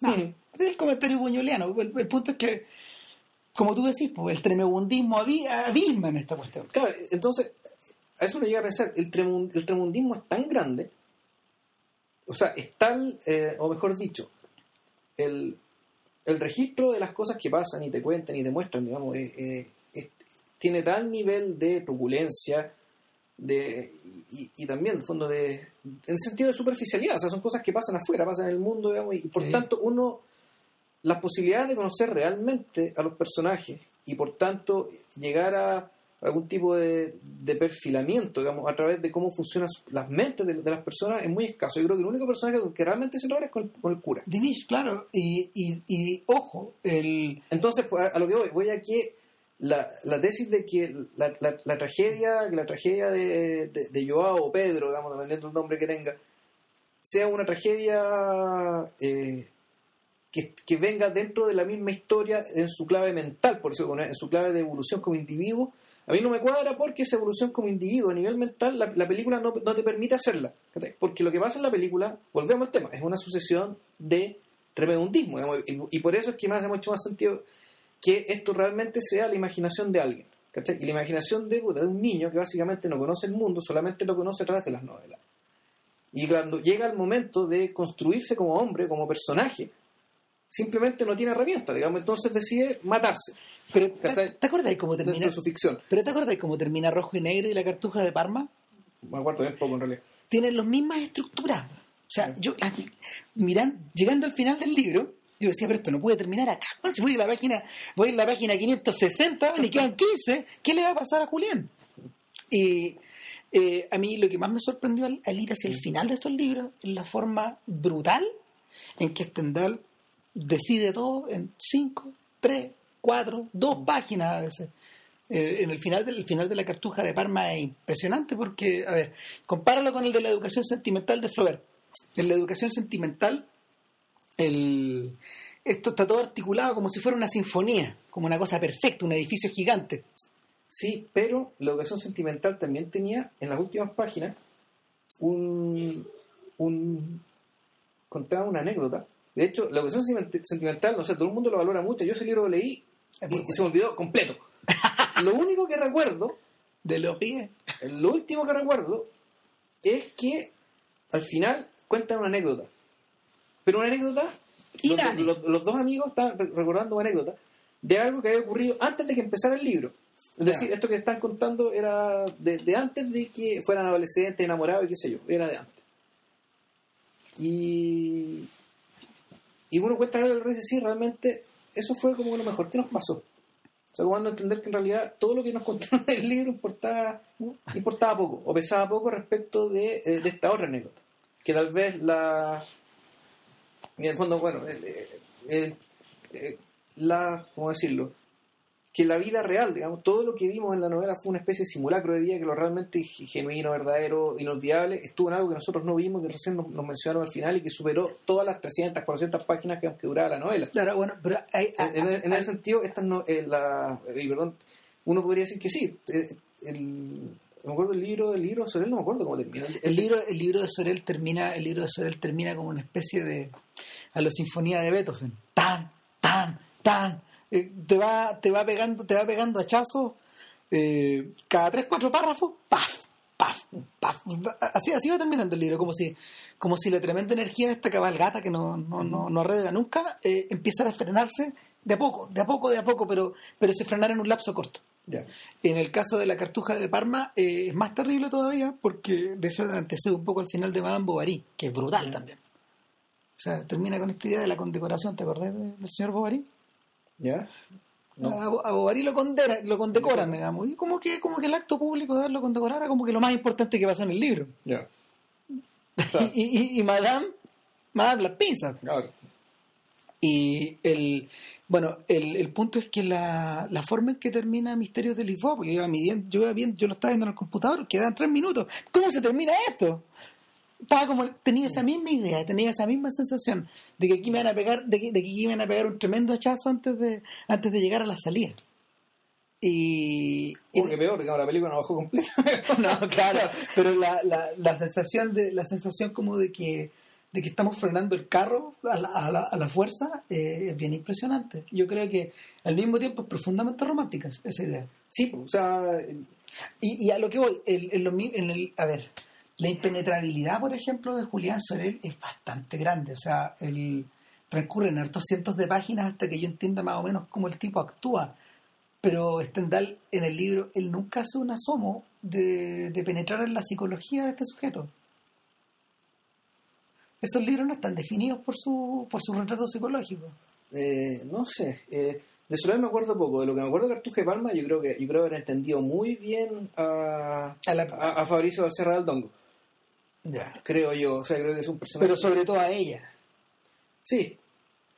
O sea, pero es que hay, un tema también respecto de, eh, de que, bueno, el protagonista es hombre, Stendhal era hombre y probablemente sus lectores también fueran hombres, digamos. Entonces, hay un punto de que de una otra forma, claro, será muy, muy, muy importante, muy interesante el, personaje de la burguesa San Severina, pero está ahí. Y desaparece, ojo. Claro, y desaparece, pero está ahí puesta para, para uno, para uno como lector y uno como lector identificado con un personaje con el cual uno sí tiende a identificar, identificarse y simpatizar. Él efectivamente era más impenetrable porque él era era otro era un animal bien distinto. Súper distinto. Era, un animal bien raro y que en cierto sentido, claro, dadas las misiones que él tenía, en unas pegas era ser impenetrable. Sorel, Sorel inaugura esta, esta, esta, estela de personajes de, románticos que terminan en Raskolnikov. Ya así siento que es la, línea recta. Ahí la termina, ahí la termináis, digamos, y de ahí para adelante hay otra cosa. De ahí para adelante viene. bueno, de ahí para adelante vienen muchas cosas, probablemente. Pero claro, ahí viene Stavrogin, Holden Caulfield. y, otro mundo. Y, otra cosa. Hasta John Lennon, de hecho. Claro. Como personaje literario. bueno, nada, pues. Eh, batimos el récord hoy día, parece. Pero es que era la idea, o sea, Sí, bueno, además, la además igual hecho de terminar hablando de Stendhal en un podcast de Ruiz, Sí, no, lógico. le- le- por lo menos a él le hubiera hecho sentido. Sí. Sí. Nada, Eh, bueno, otra cosa que no sé. eh, es que- es que- además, otra cosa que no hemos dicho, pero esta película está filmada con un cuidado, Uh. una fotografía que es una belleza, una cosa Claro, es- impresionante. para, para, para uno que vi, para, no sé, para yo que vi, para mí que vi eh, Palomita Blanca, que en el fondo es, yo creo que, o sea, es- está, está filmada al revés en el fondo, con la cámara fija, con, con, con pocos medios, con la sensación de que, con la sensación de que todo está siendo creado ahí mismo, y sin embargo, por ejemplo, en el plano de nuestro, de nuestro, de este vecino gramsciano, también hay un plano secuencia muy, hermo- muy bonito, una- un paneo de cámara que, donde ocurren muchas cosas, esta sensación de que Ruiz era capaz de organizar a lo John Ford muchas cosas dentro de una misma dentro de una misma vista dentro de una misma de- de- dentro de una misma mirada eh, una misma toma eh, yo creo que ese es uno de los puntos de contacto Claro, y ojo, que la, la fotografía Pero- además yo creo que está al servicio de, eh, de también un esfuerzo deliberado, el esfuerzo deliberado de que esta película parezca una película clásica y convencional. claro que lo parezca, que se vea así. Pero, pero, pero no es para que uno sea engañado, sino que simplemente para que tú puedas, digamos, sobre la base de, de este territorio que crees conocido, Sí. poder empezar a fijarte en los detalles. Por ejemplo, los movimientos de cámara a los que habló Cristian. O, O todo- lo- lo- las transformaciones de ciertos elementos. Por ejemplo, un, un- una- un- cuadro que era un cuadro, pero en algún momento se convierte en una calavera de verdad. No si ¿Te claro acordáis de ese tipo, ese, ese tipo de cosas que en el fondo son la son, eh, que son, bueno, las preocupaciones de Rubí respecto bueno, al tema del punto de vista, el tema de la percepción. De ese- en ese sentido está mucho mejor solucionada la todos estos desmadres ruisianos que a él le encantaban la- la- el uso de la el uso de gente hablándole a sombras por ejemplo en paredes Por- o, o el, el uso de los espejos eh, reflejos extraños que se producen no al fondo sino que encima del plano por ejemplo eh, la sensación de que las cosas se mueven. Claro.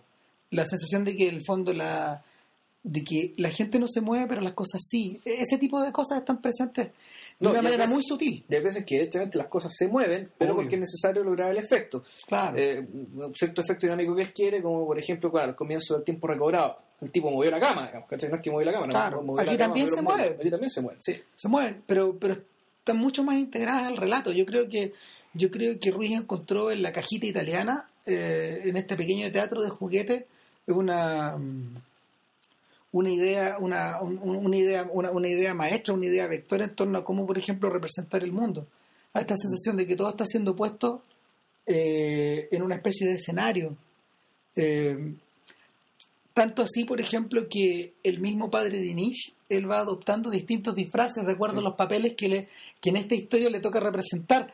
Yo tengo la sensación de que en algunos momentos, por ejemplo, me- a, mí, a mí en algunos momentos él me hacía recordar la, ah, esta idea de, de, un- de un, de un cura detective, en el fondo, de una especie de padre Brown. padre Brown, no, porque este era mucho más entretenido que el padre Brown. pues, era- Claro. también era personaje romántico, era como estos personajes, estos- era como Manuel Rodríguez, un poco como esta gente que, poco. que, que- que se anda disfrazando para salir del paso, para cumplir misiones. Es, una- es lo que ahora se conoce como articulador de redes, es decir, un tipo que conoce gente en todas partes. Y tiene una cosa media daimónica, porque de repente está y no está, desaparece. No, y además hay cosas de él que no se saben, y, y, No. y- y, te hacen alusiones a nombres que él ocupó y después no aparecen más. ¿no? Entonces tú decís, Bueno, ojo, ¿será a esta película le falta hora y media, Además, chuta, ya. porque la serie dura La serie-. Claro, ¿será realmente cura? Eso uno empieza a preguntarse. pues. Claro. Y no será el verdadero papá este cabrón chico, porque Está tirada la idea, o sea, todo es posible. Sí, claro. Y de hecho, Fabián la decía también, que yo voy a recordar por mucho tiempo, es, la, es cuando el cabro chico se mete a la pieza privada del cura donde tiene guardados todos sus disfraces. Exacto. Donde, Es el- como meterse en la cabeza de él. o, o en la, o en la trastienda del actor. Además, esto está filmado de la misma forma que un. Está filmado de la misma forma que un grabado de Durero. Esta, esta, esta idea del.